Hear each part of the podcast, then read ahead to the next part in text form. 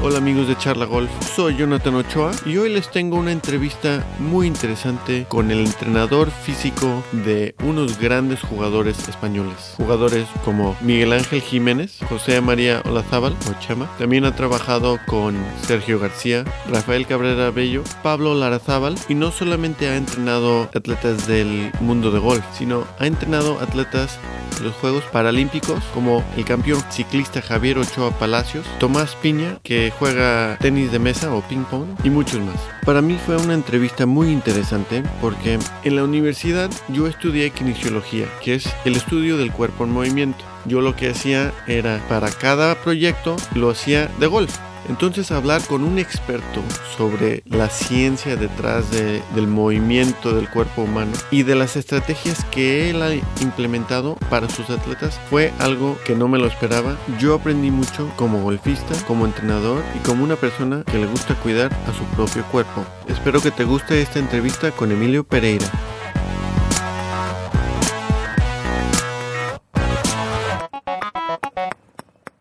Hola Emilio, muchísimas gracias por estar aquí con Charla Golf, te lo agradezco mucho. ¿Qué tal todo? ¿Cómo estás? Buenas tardes, buenas tardes a todo el mundo. Pues muy bien, la verdad es que empezando a la vida normal de nuevo, o intentándolo por lo menos, poco a poco, como todo el mundo, en, y nunca mejor dicho, en todo el mundo. Y la verdad es que intentando volver a, a la normalidad, intentándolo por lo menos. Sí, sí, sí. Este, Hoy, hoy ¿qué, has, ¿qué has hecho? ¿Has entrenado a, alguna persona o algo así? Hoy aquí, la verdad es que al estar parado en las competiciones, pues eh, vamos a decir que tengo la suerte de que la gente de mi ciudad eh, quiere trabajar conmigo debido a que, claro, trabajas con quien trabajas, entonces pues hay un club de golf en mi ciudad y tengo algún cliente particular, algún entrenamiento personal y, pero hoy no, hoy tocaba descansar, hoy me toca tiempo para mí. Después de terminar contigo me, me iré a maltratarme a mí mismo. Ah, muy bien, es muy importante descansar y después este, cuidarse el cuerpo, entrenar todo como ya hemos descansado, hemos descansado dos meses, o sea que ahora toca volver a, a la rutina. Es cierto, es cierto.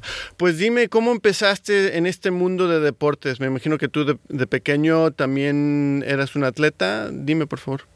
Para nada te sorprenderías, Jonathan. Yo de pequeño era el chaval gordito de la pandilla, 98 kilos en 1,75, hasta que decidí perder peso y me perdí 26 kilos en un año, eh, con una disciplina de dieta y ejercicio. Y bueno, empecé a hacer deporte de, de varios tipos, fútbol, artes marciales como taekwondo, para compaginar. Y luego sí es cierto que por diferentes situaciones de la vida, eh, aunque ahora he terminado como entrenador, he pasado de estar en el, en el ejército y he pasado, he sido policía nacional 12, durante 12 años. Ahora mismo estoy en excedencia porque solicité, solicité el irme para poder trabajar a nivel profesional con los deportistas. Y sí es cierto que durante todo este periodo de tanto de formación como de experiencia, pues he tenido la suerte de estar en dos Paralimpiadas como Pekín y Londres con deportistas. Y hace y en el mundo del golf, más concretamente, que es lo que nos ocupa, lo que nos ocupa aquí, empecé hace ya 15 años con Miguel Ángel Jiménez.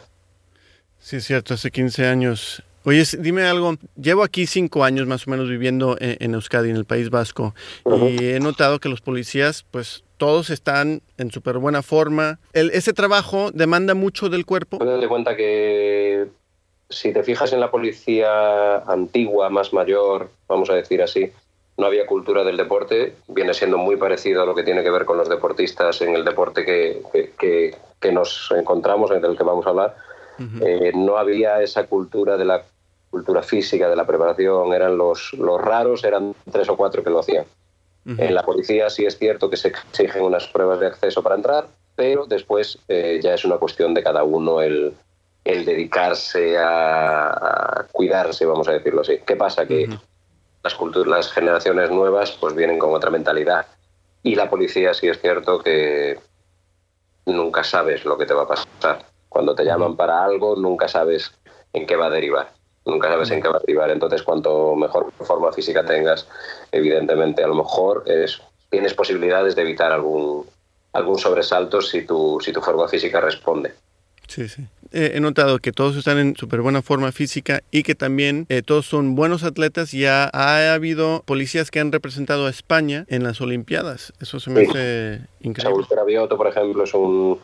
Sí, normalmente es que hay muchos deportistas, ya te digo, yo cuando fui a las dos Paralimpiadas fui como entrenador de deportistas, pero también era miembro de, del Cuerpo Nacional de Policía. O sea que yo hacía mis labores como entrenador, pero con un permiso igual que tienen estos atletas por parte de la Dirección General de la Policía para poder, para poder desplazarme. Ellos como atletas, yo como, como entrenador.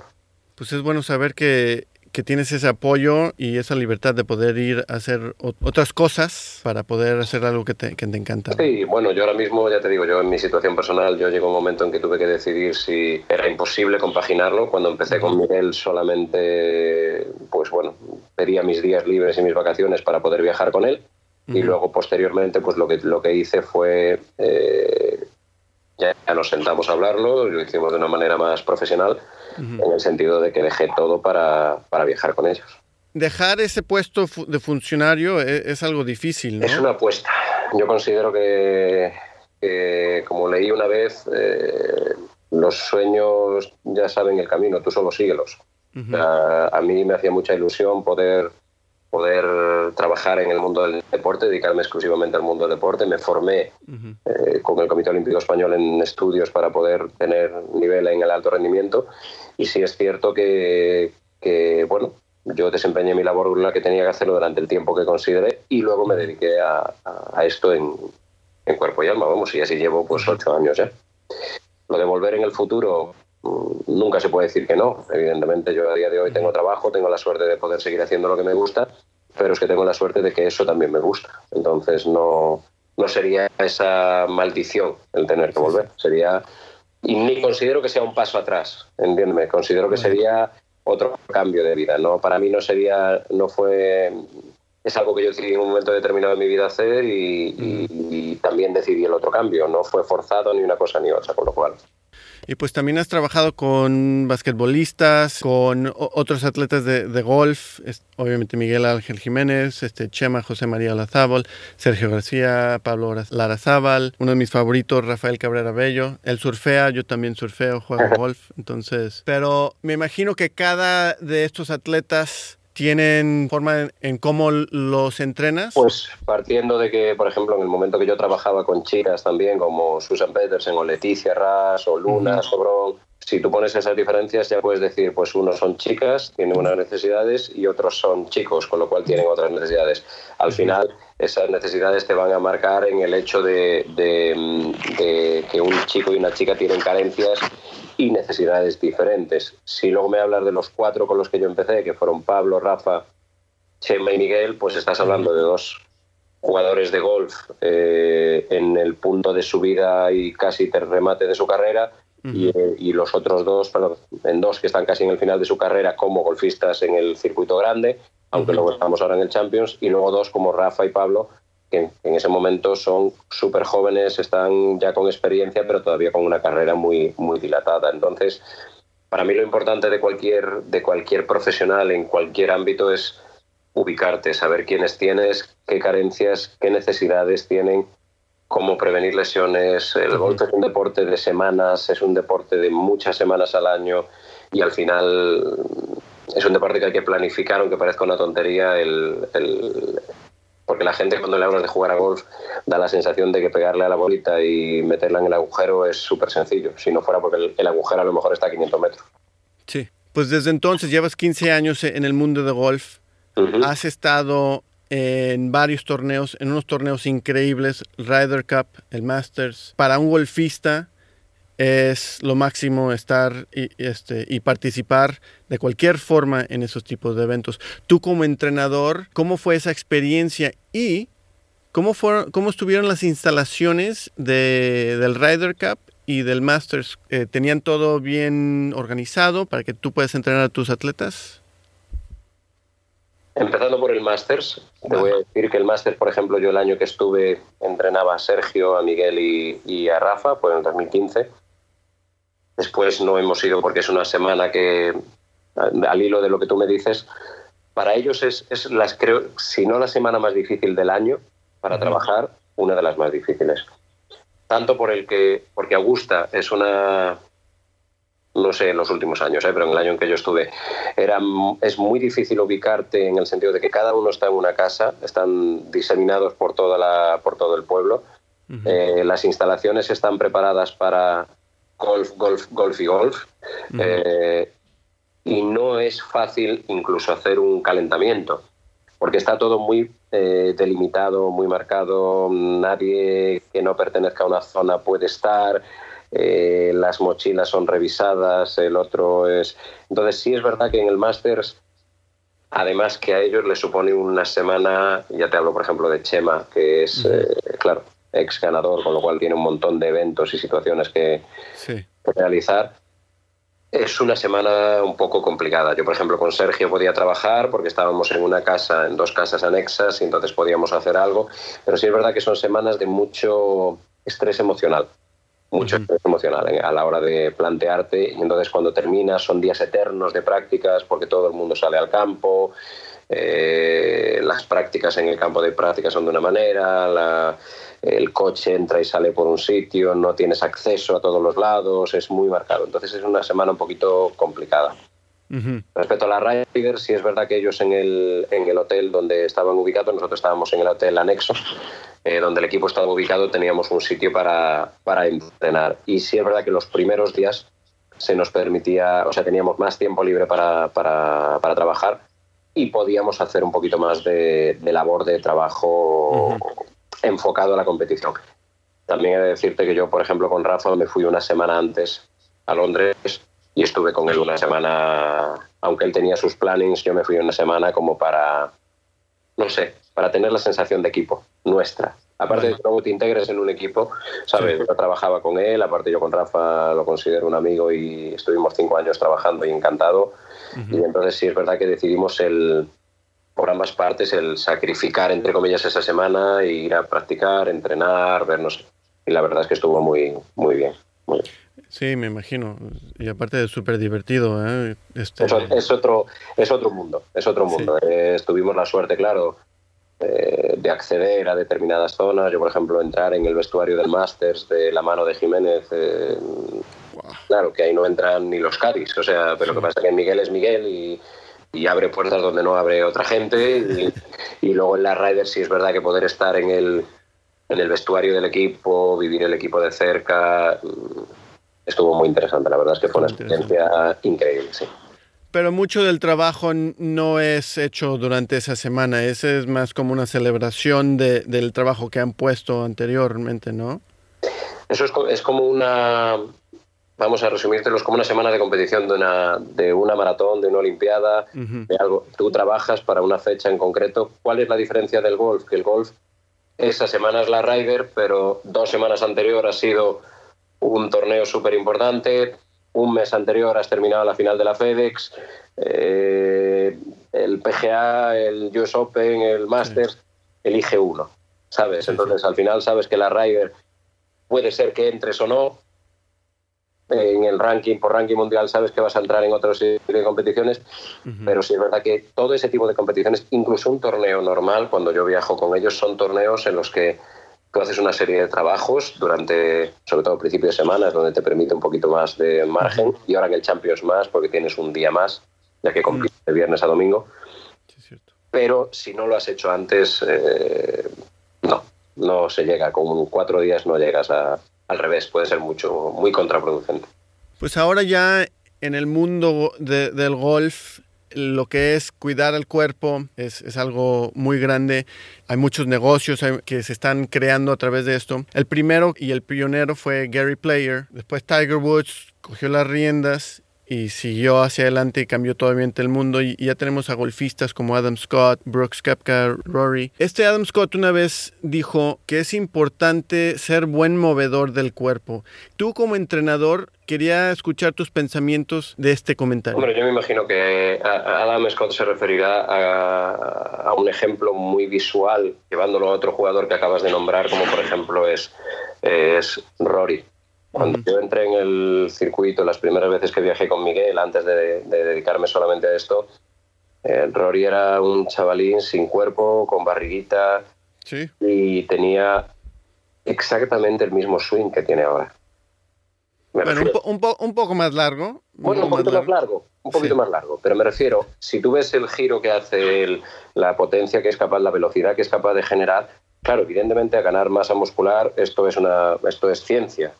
La velocidad va, tiene una fórmula como que es muy fácil, entonces cuanta más masa tenga que mover, un poco más lento va a ir y evidentemente menos él habrá trabajado en acortar ese swing para darle más efectividad, pero sí es cierto que evidentemente una persona, y tú que eres jugador de golf lo sabrás también, una persona que sea un poquito más fuerte, más gruesa, normalmente están un poquito más acortados en ese sentido.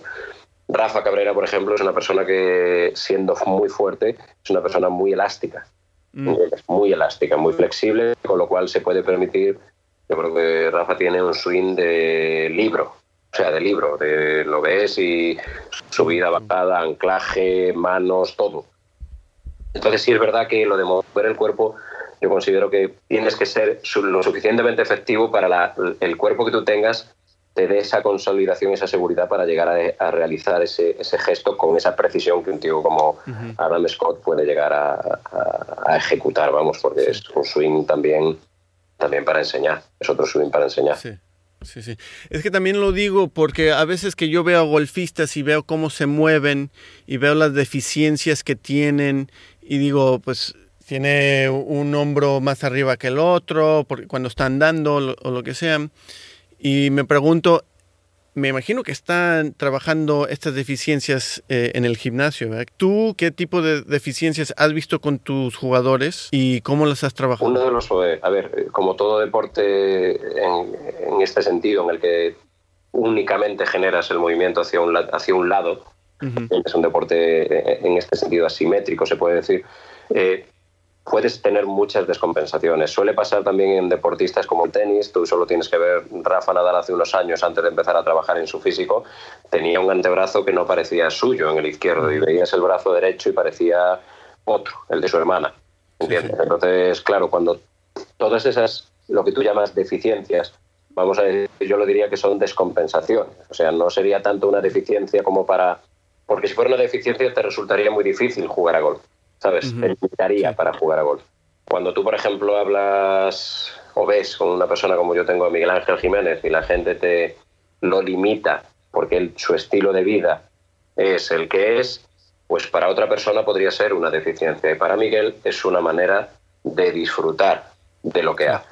Entonces, a nivel físico sí es cierto que te puedes encontrar gente que tiene un potencial físico terrible, que los ves y son, eh, vamos, ejemplos a seguir en cuanto a la cultura física, de entrenar, de levantarse, de tal, horas en el campo de prácticas después. Y dices, ¿y por qué no llega? Si le pega la bola durísimo y le pega ya, porque el palo número 15, que es el que llevas encima de los hombros, eh, a veces no va igual que va los músculos, ¿entiendes? Sí. ¿Cuál es, ¿A qué te puede llevar?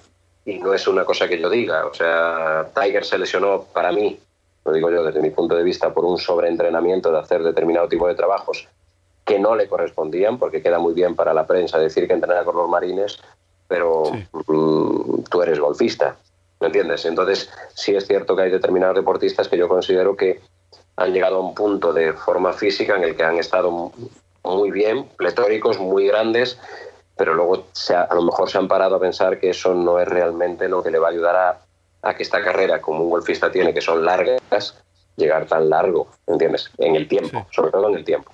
Bueno, pues un poquito de ciencia. Hay tres sistemas de energía. El sistema de este, el sistema de los fosfagenos, eh, glucólisis y sistema oxidativo. ¿Nos puedes explicar un poco de estos tres sistemas? ¿Cuál de estos sis- sistemas se usan en, en golf? Y si tus entrenamientos están basados en esto o quizás no. Vale, yo te explico. Mira, mis entrenamientos a día de hoy, por ejemplo, yo te hablo de los clientes que yo tengo ahora mismo, por ejemplo, que son tanto Miguel Ángel Jiménez como José María Olazábal. Para mí mi prioridad a día de hoy con este tipo de, de deportistas, mi primera prioridad es que no se lesionen. ¿Por qué? Estamos, son jugadores de más de 50 años, eh, son jugadores en los que su físico debido al desgaste que han sufrido durante tantos años, tantos años de, deporte, puede llegar a provocar lesiones lógicas que pueden pues, llegar a un que le pasan a los amateurs precisamente por no tener esa base tal, esa base física, entonces un hombro me lesiono, los lumbares me duelen. Entonces yo con ellos nuestro planteamiento, quitando esta época que ahora tenemos todos, que esto es, porque al no saber cuándo vas a empezar a competir, la desmotivación es, es total, es total. Nosotros lo que hacemos es un trabajo muy grande con ellos de prevención.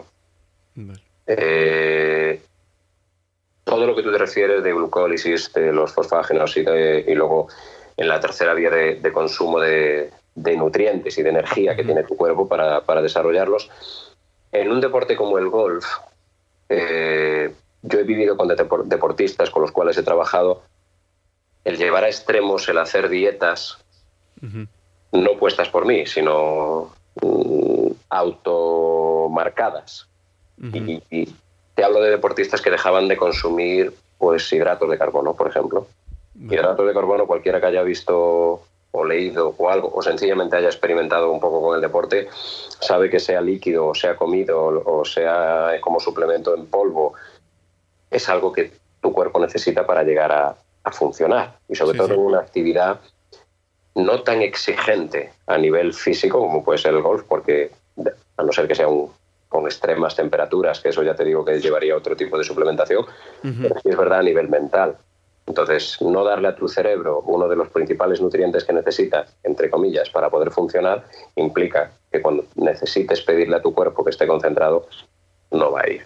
Entonces, la cadena de, de que tú me estás diciendo, o sea, usar la grasa no va a ser un deporte porque no estamos haciendo una actividad que me requiera tanto esfuerzo, tanta necesidad, tanta, tanta a nivel de consumo de azúcares y de todo eso, es una mezcla un poquito porque es un deporte largo en el tiempo, que son cuatro horas y media, cinco en el que vas a estar, pero es un deporte con bastantes pausas, en el sentido de que tú entre golpe y golpe, si van cuatro, tres jugadores en una partida normal, vamos a hablar profesionales, eh, entre tu golpe y el otro tienes dos golpes más hasta que llegas a la bola. Bueno, cómo lo hemos, cómo hemos gestionado nosotros eh, ese tipo de necesidades en el campo. Nosotros lo que hemos hecho es, yo por ejemplo, a mis deportistas, sobre todo a los más mayores, es lo que yo te decía, les he enseñado a comer algo en el campo. No comían en el campo, se tomaban un plátano, dos almendras y así tiramos por las cuatro horas y media y bebo agua. Claro, ¿por qué? Porque no tienes esa cultura. Jonathan, tú seguramente irás al gimnasio y te suplementarás, tomarás tus batidos de proteínas, yo también, eh, mis aminoácidos. Yo he aprendido, perdón, les he enseñado a que lleven su batido para tomar a mitad de ronda, que lleven sus sales cuando jugamos en temperaturas en las que requiere un desgaste, ¿entiendes? A nivel de sudoración que te exige reponer, porque claro, ¿qué hago? Bebo agua, pero el agua no te repone todo lo que tu cuerpo suda, ¿entiendes? Mm, yo te digo ejemplos, por ejemplo, hemos estado en Kuala Lumpur y puedes estar cuatro horas y media jugando al golf bebiendo agua y alternándolo con sales y no ir al baño ni una vez. ¿Por qué? Porque lo sudas todo, lo echas todo, ¿entiendes? Entonces, llegar a entender ese tipo de eh, carencias o de necesidades que vas a tener durante la ronda, para mí ha llegado a ser más importante que el de planificarles 200 eh, gramos de esto, 200 tal, porque al final llegas a un player lunch en el que te van a poner una comida que muchas veces tú puedes controlar y otras veces no. Puedes controlar tu comida en el desayuno si estás en el hotel, pero si vas al campo y te dan de comer, comes lo que hay y o te llevas tus, tus suplementos perdona, en, en la bolsa o al final no comes. No comes. A mí me gusta, por ejemplo, cuando empezamos a, cuando empiezas a media mañana, a mediodía. Es una hora complicada porque para que te entren dos comidas tienes que levantarte temprano. Eh, ¿Qué pasa? Que como nosotros hacemos una activación temprano y despertamos el cuerpo normalmente en el hotel, pues lo hacemos, luego desayunamos y nos da tiempo a colocar una pequeña comida antes de salir comida, de sentarme, de comer un poquito de, pues a lo mejor un poquito de pasta, un poquito de algo ligero, porque, bueno, lo que no queremos es que luego esa sangre de digestión se concentre en el estómago y no vaya aquí, que luego la precisión aquí no va. No va. Entonces, de lo que estoy entendiendo es que primero se gestiona un plan de nutrición, obviamente de entrenamiento para calentar el cuerpo también y todo el trabajo que han hecho anterior del, del torneo, pero más importante un, un plan de nutrición para que el atleta, el jugador eh, pueda jugar y esté sostenible durante todo, todo durante la ronda. sobre todo durante la ronda. Lo que pasa es que yo te soy muy sincero yo por ejemplo trabajar con Miguel Ángel Jiménez yo siempre cuento esta anécdota porque es es lo que me pasó. Yo trabajaba en un club de Málaga como personal trainer y cuando estábamos eh, un día en el trabajo llegó mi directora técnica y me dijo que tenía un cliente VIP para mí que era el cliente VIP del gimnasio y este cliente VIP era Miguel Ángel Jiménez y entonces él es muy claro siempre que habla. Eh, y entonces a mí me dijo, mira Lucas, yo no me llamo Lucas, pero es una frase muy típica de él. Mira Lucas, yo fumo habanos, bebo vino y me encanta comer. Si quieres que trabajemos, me parece perfecto, pero yo no voy a dejar de hacer ninguna de esas tres cosas. Claro, cuando eso se lo dices a una persona que te va a, que va a trabajar contigo durante se supone para mejorar su rendimiento, tienes que aprender a vivir con ello. Entonces, ¿qué pasa? Yo sí es verdad que con los años, y después de tantos años con él, hemos aprendido a, entendernos, a poder trabajar un poquito mejor en ese sentido. Él entiende mejor que necesita la suplementación, entiende que no necesita unas comidas excesivas para, para llegar, al a llegar a rendir, porque yo siempre le digo lo mismo, tú no eres un maratoniano, tú no tienes que meterte una pasta con carbonara la noche anterior a salir a una ronda porque no tienes ese consumo excesivo si llevas una dieta correcta, una dieta... No pasa nada porque un día comas pasta para nada. No, no es el, limitarte la comida. Es entender que tus necesidades no son las necesidades de otros deportistas. Porque es verdad que el ser humano adapta lo que le viene bien. O sea, no, es que la pasta la necesito porque voy a tener... Eh, ya, sí, sí está bien. Sí, está bien comer hidratos, pero dentro de un orden, dentro de un orden.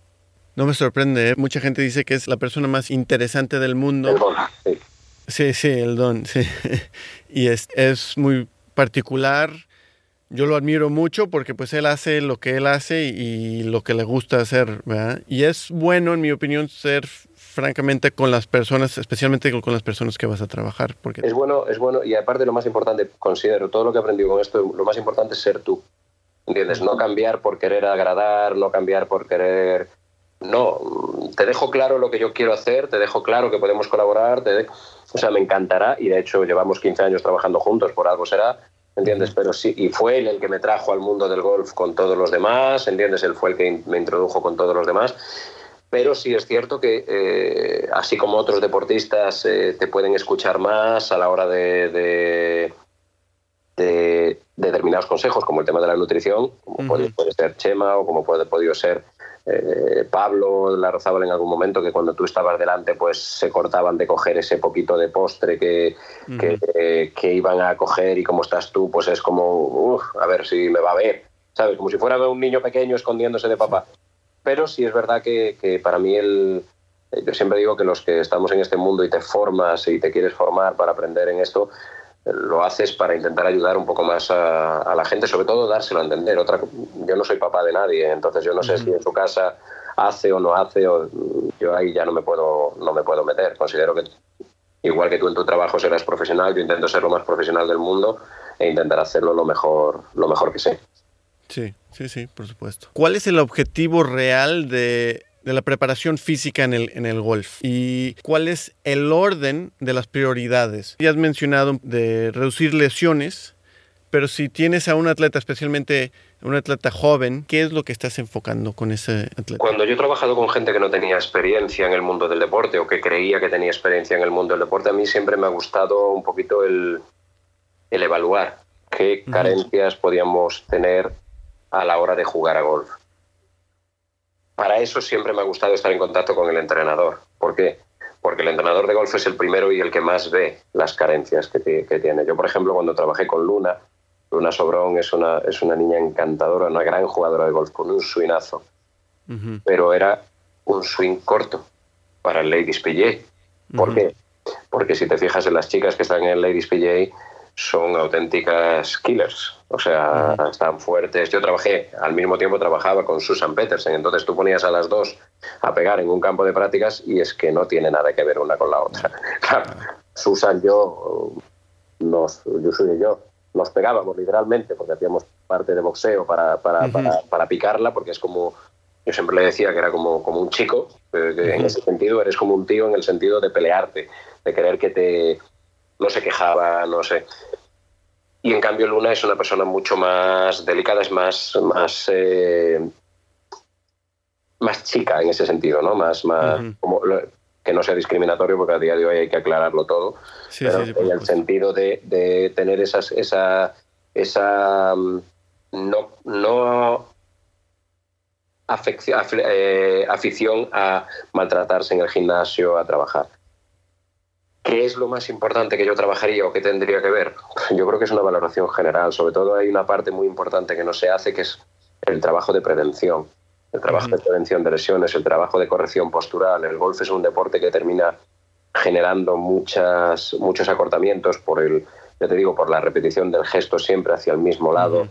Es un deporte que te puede algo tan absurdo como el grip, ¿entiendes? La fuerza que haces en la, eh, con el antebrazo. Hay muchos jugadores con lesiones de muñecas, muchos jugadores que han tenido lesiones de hombro, muchos jugadores. Para mí es muy importante y de hecho yo creo que se ha instalado cada vez más en el, en el mundo del golf el trabajo de prevención, el trabajo de estiramiento, el trabajo de, de potenciación del core ya para mí se ha quitado un poquito la idea de que el motor del golf y todo es el solo el core, el core, el core. La gente se ha dado cuenta de que teniendo unas buenas piernas y una buena base muscular puedes generar todo lo que tú quieras contra, para ayudarte a favor del swing. Entonces sí es verdad que para mí es en el sentido de para darle prioridad a algo, si yo tengo que darle prioridad a día de hoy a mis deportistas, para mí es que no se lesionen. Entonces, es el, pero igual considero que igual que cuando empiezas a jugar a golf, si a ti te enseñan a jugar mal a golf, a agarrar mal el palo desde el principio y a cómo llevar el palo al sitio mal, lo vas a hacer mal toda tu vida. Eso en el gimnasio antes pasaba mucho, la gente no enseñaba, entrenabas con el más fuerte del gimnasio para ser igual de fuerte que él, daba igual si Sí, sí, Pero bueno, te decía eso, que en principio antes en un gimnasio te pegabas al fuerte para, para querer aprender pensando que era el que sabía porque estaba muy fuerte. Y, en, y, afortunadamente a día de hoy, pues bueno, hay mucha gente que invierte en ellos mismos, en su salud y trabajan con entrenadores personales, con, fisios que les ayudan a la hora de gestionar esa, esas carencias o esas necesidades que puede llegar a tener cada uno. Algo que a mí se me hace que, falta, especialmente eh, específico de entrenamiento de golf, es movilidad de las articulaciones. En específico, como tú dijiste, las muñecas, también en el cuello. Cuello.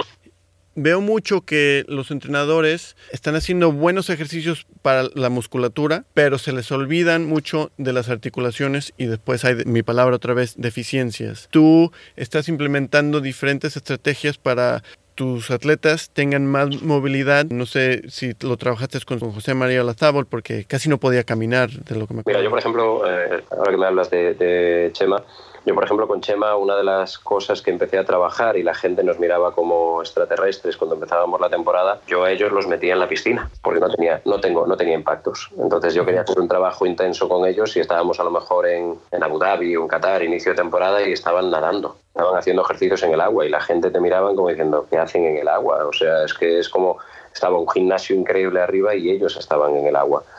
Yo con Chema he trabajado descalzo mucho trabajo, de, porque lo que tú has dicho antes, hay mucha musculatura que, que dejamos de trabajar porque, porque sí, y una de ellas es la musculatura plantar. ¿Por qué? Porque a todos, ya en una persona normal, le metemos suelas a nuestras plantas y no se nos puede olvidar que nosotros veníamos antes de engancharnos con los pies en los árboles. Entonces, toda esa musculatura plantar, sí es verdad que la hemos dormido, vamos a decir, o inutilizado. Entonces, él, que venía de una lesión muy importante en su primera lesión, que se tuvo, tuvo precisamente con tema plantar, pues a mí me gusta en ocasiones, fuera zapatos, hacer ese tipo de trabajo de, de lo que se conoce por propiocepción, o sea, que, tú sientas la musculatura con la que estás trabajando. Con la que... Respecto a lo que tú me dices de si los deportistas y los entrenadores Yo te digo que esto es como lo que tú ves en los entrenamientos que te enseñan en la televisión. Tú vas a ver del entrenamiento lo que ellos quieran que veas. Pues Así de claro. Y luego hay otra cosa que es muy bueno y es muy malo a la vez. Y son las redes sociales. Las redes sociales enseñan lo que yo quiera que enseñe. Y hay muchas veces que yo he trabajado con nadie y me parece que soy Dios en el mundo del deporte.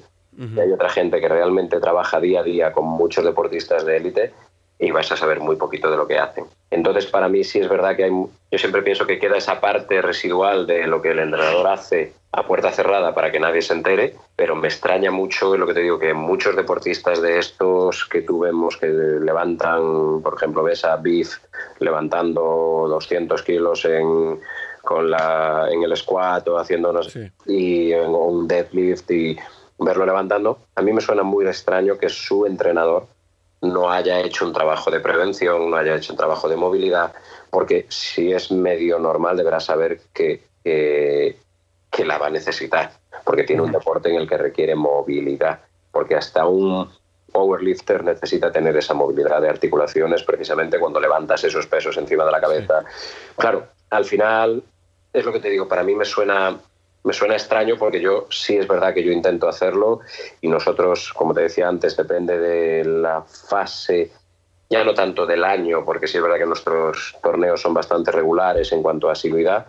Sí es verdad que, por ejemplo, en cuanto a semana, en la semana cuando estamos en el eh, torneo, nuestra intensidad decrece de lunes a, viernes, precisamente eh, cambiando un poquito el trabajo de, de fuerza si el porcentaje era antes o fuerza o mantenimiento de la fuerza, porque tampoco puedes hacer ganancia en semanas de torneo, pero sí es verdad que puedes hacer un poquito de cambio, ¿no? Haces un poquito más de trabajo de intensidad a principio de semana y ya a final de semana vas buscando determinados tipos de trabajos que gente como Miguel Ángel en más de una ocasión a mí dice, ¿yo para qué tengo que hacer esto? Le digo, pues tienes que hacerlo, es que no hay más.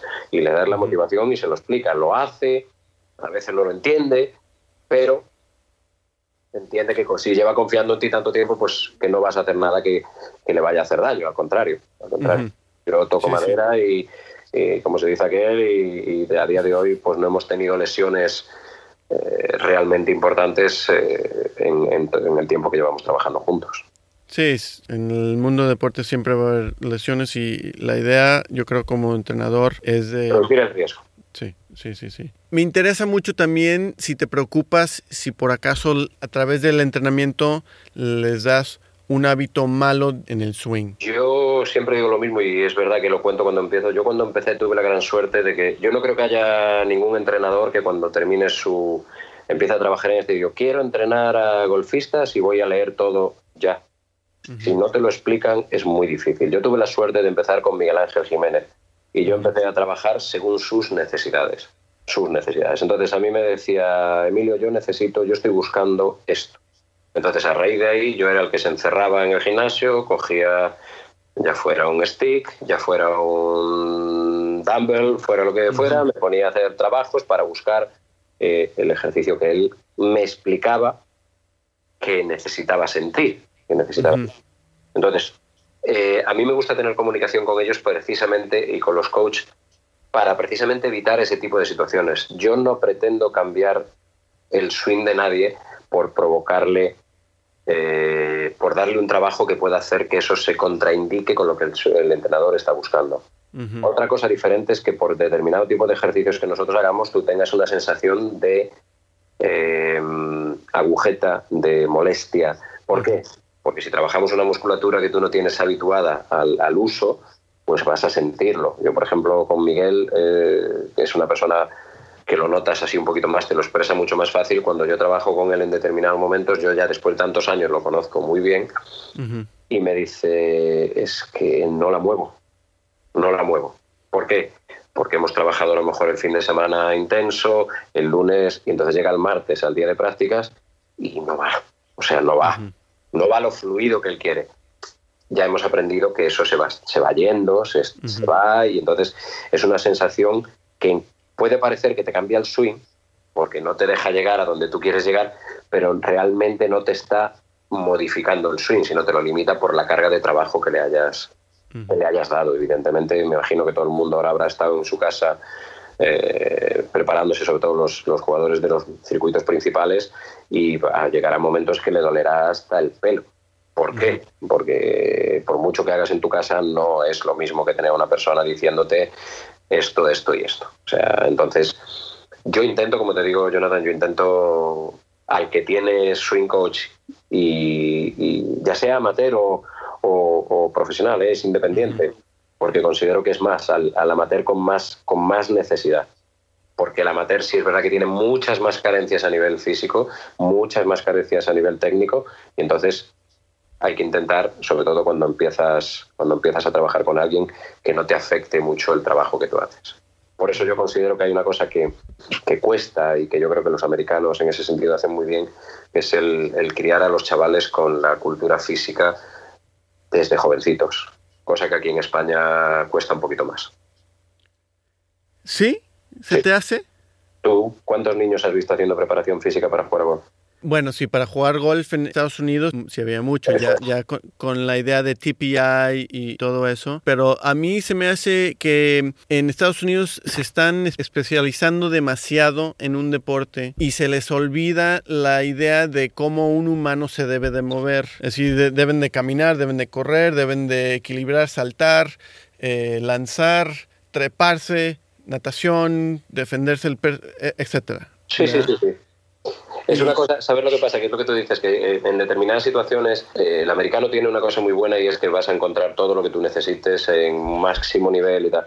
Pero sí es verdad, es verdad que eso también es lo, peor, porque parece que si no lo haces al, al, hilo de lo que está dicho, todo lo demás no sirve. ¿Entiendes? Yo recuerdo que yo, cuando yo llegué al mundo del golf, a mí me preguntó un americano, pero tú tienes el TPI.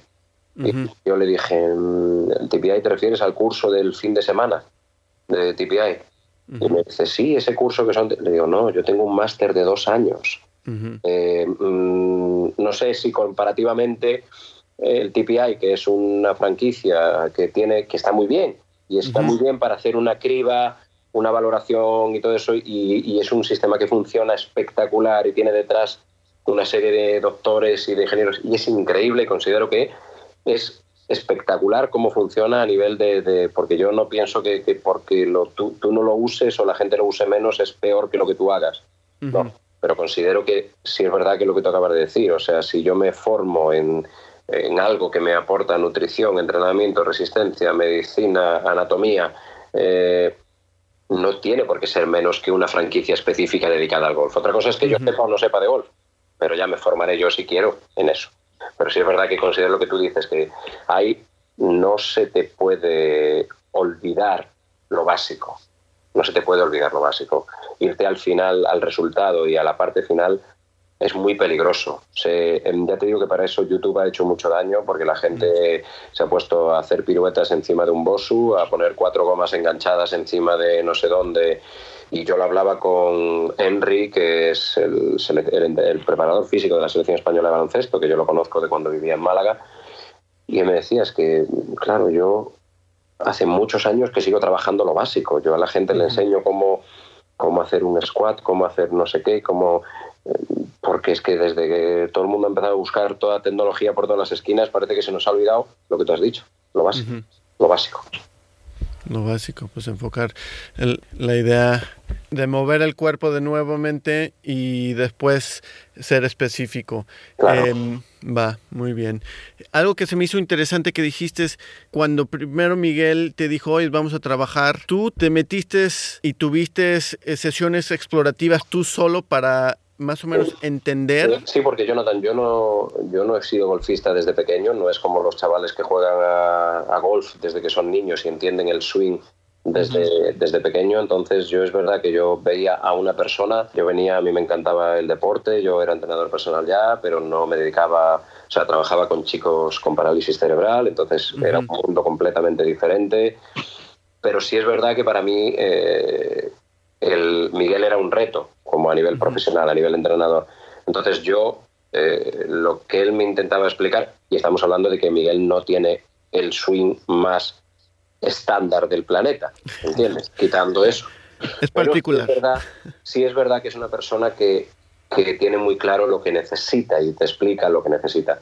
Entonces yo me tuve que formar por otro lado, que era pues lo que te he dicho, buscando, buscando bibliografía, buscando estudios, buscando tesis, buscando lo que sea, para entender qué era el swing de golf, cómo trabajaba el swing de golf, por qué, mm, partiendo de que es el primer deporte al que le pegas a la bola que está quieta, que no es una bola que viene hacia ti, cómo tienes que generar eso, qué mm, lesiones son más comunes en el golf, qué, tú decías, qué carencias, qué necesita ser un deportista de golf.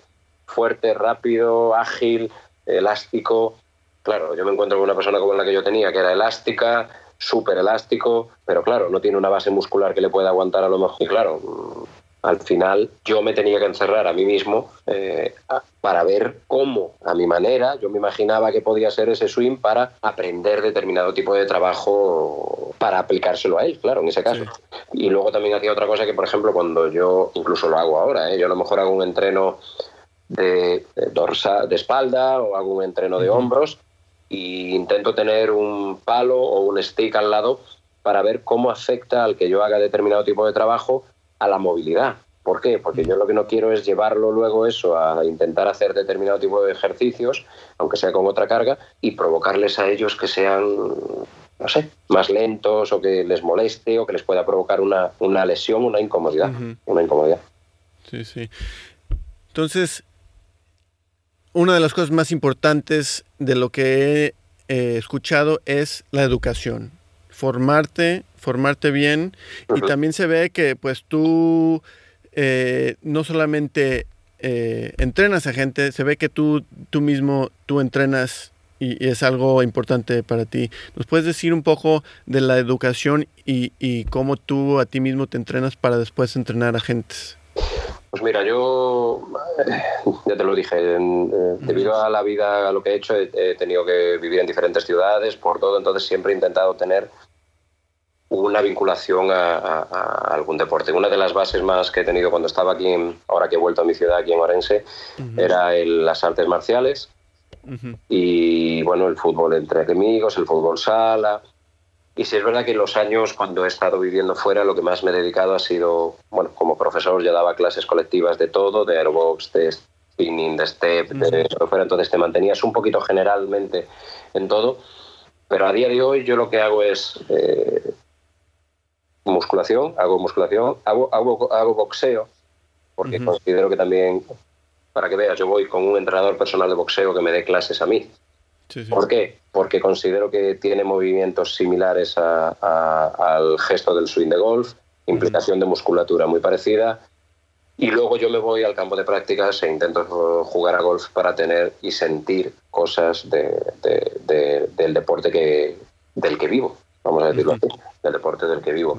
Entonces yo intento abarcar un poquito un poquito de todo, ¿sabes? Intentar hacer un deporte cardiovascular que no sea el ponerme unas zapatillas y salir a correr, eh, sino hacerlo más a nivel de hit con, con mi entrenador de boxeo.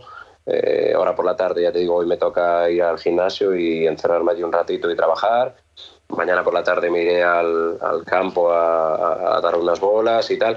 Y es lo que te digo, intentar moverte un poquito porque mm, no creo que puedas vender cultura física si tú no practicas el deporte. Sí, sí, bien dicho. Este, ¿qué tal tu juego? ¿Cómo estás jugando ahora, ya que unos cuantos meses sin jugar? Yo, yo, tengo la mala suerte de que, de que no he podido practicar todo lo que debía y todo lo que quería y llevo muy poquito tiempo el chaval que me ayuda aquí a veces, que me da unas clases de golf, Jano, aquí en el club de golf de Montalegre en Orense, me dice que tengo la, suerte de haber tenido que hacerlo muchas veces en vacío, en vacío para buscar ejercicios. Entonces, sí es verdad que entiendes más fácil lo que él te requiere, cuando haces algo, por dónde tienes que ir. Entonces, sí es verdad que cada día le estoy dando un poquito más, intento forzar un poquito más, intento salir al campo algunas veces. No tengo ninguna prisa, no tengo que demostrarle nada a nadie, Jonathan. O sea, yo te digo, vengo a disfrutar Vengo eh, a, divertirme, voy a divertirme al campo de prácticas, al campo y de momento progresando, como se suele decir, progresando adecuadamente. es lo único que pedimos en, golf. Estamos intentando progresar. Pues unas, unas cuantas preguntitas más. Este, ¿Qué le dirías a un chaval que está empezando en el golf como entrenador o como jugador? Yo le diría algo que creo que se carece mucho a día de hoy y es que intente aprender y pegarse de cualquiera que le pueda aportar algo. El problema que hay a día de hoy con el tema de, te lo vuelvo a repetir, de lo que te ayuda muchas veces, como son redes sociales, para promocionarte y para empezar en esto, es la envidia. O sea, la gente tiene recelo porque parece que tiene la receta mágica de formar a deportistas y, y llegar a poner a alguien, eso es como el padre que, que, que tiene a Tiger Woods 2 en su casa. O sea, yo creo que una persona que, que, que, empieza en cualquier ámbito, en el mundo del deporte, en el golf, en el deporte de golf, o el tenis o cualquiera, uh -huh. yo le diría que se, uno que se forme, que se forme bien, que no se venda el humo por, por hacer dos cursos de fin de semana, uh -huh. que se forme bien, que se pegue, que se pegue a gente que sabe, o sea, que escuche a gente que sabe y que pregunte, porque es que a veces nos da vergüenza preguntar.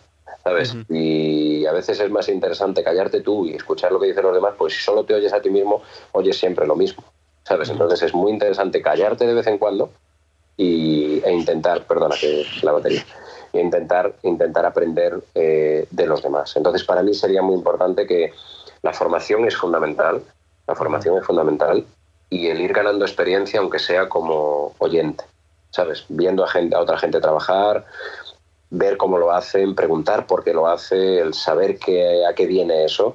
Y seguramente cuando tú te encuentres con esa situación te acordarás, te acordarás el por qué. Si pudieras, esta es una pregunta eh, clásica, pero la he cambiado. Si pudieras cenar o entrenar a cualquier atleta del pasado o del presente, ¿a quién entrenarías? Poder entrenar. Golfista. Ajá.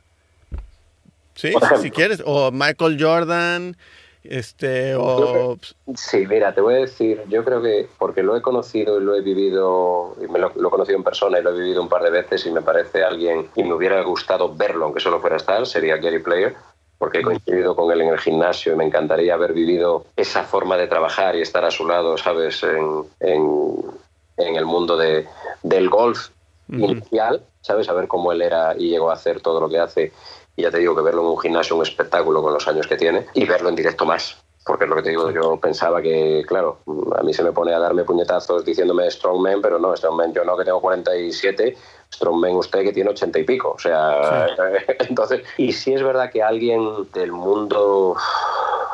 Rafa Nadal. Yo lo he conocido, lo he conocido en persona y por el, el tema de Lola Zabal Nadal, que tenía el, el, el pro que tenía Chema con él, y el haber podido, creo que sentirte parte de ese equipo, trabajar con él o vivirlo y poder ayudarlo en algo, creo que hubiera sido un, un reto bastante interesante estar, estar ahí. Sí. Bueno.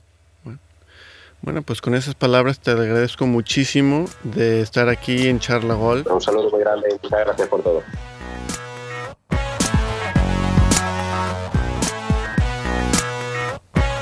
¿Qué tal? Muy interesante, ¿no? En mi opinión, si eres un entrenador o un golfista o alguien que le gusta cuidar a su propio cuerpo, esta fue la entrevista adecuada para ti. O si conoces a alguien que es entrenador, golfista o que le gusta cuidar su propio cuerpo, pues pásasela por favor. También te lo agradecería mucho si nos das un buen rating en Google Podcast, en Apple Podcast o en cualquier otro sitio que encuentres podcast. Para la próxima semana les tengo una entrevista muy especial con la jugadora universitaria Carlota Palacios. Este episodio de Charla Golf fue producido por Jonathan Ochoa y editado por Matthew Owen Williams. Gracias por escuchar a Charla Golf. Hasta la próxima.